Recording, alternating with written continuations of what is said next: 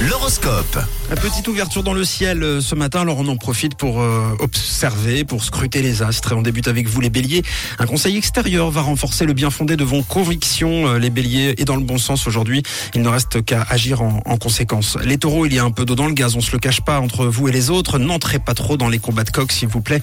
Vous avez tellement mieux à faire. Les gémeaux, vous êtes en forme et de bonne humeur aujourd'hui, mais faites attention à votre ligne. hein. L'ambiance gourmande porte souvent aux excès. Et les cancers, en suivant vos intuitions, vous avez décidé de voir la vie en rose. Il se trouve que vous ne vous tromperez pas.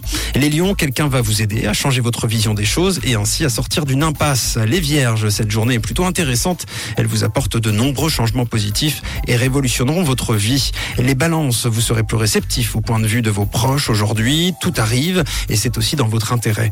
Les scorpions, la forme est résolument au rendez-vous. Les sagittaires, vous avez tout à gagner aujourd'hui, à pardonner par exemple une erreur à une personne de votre entourage professionnel.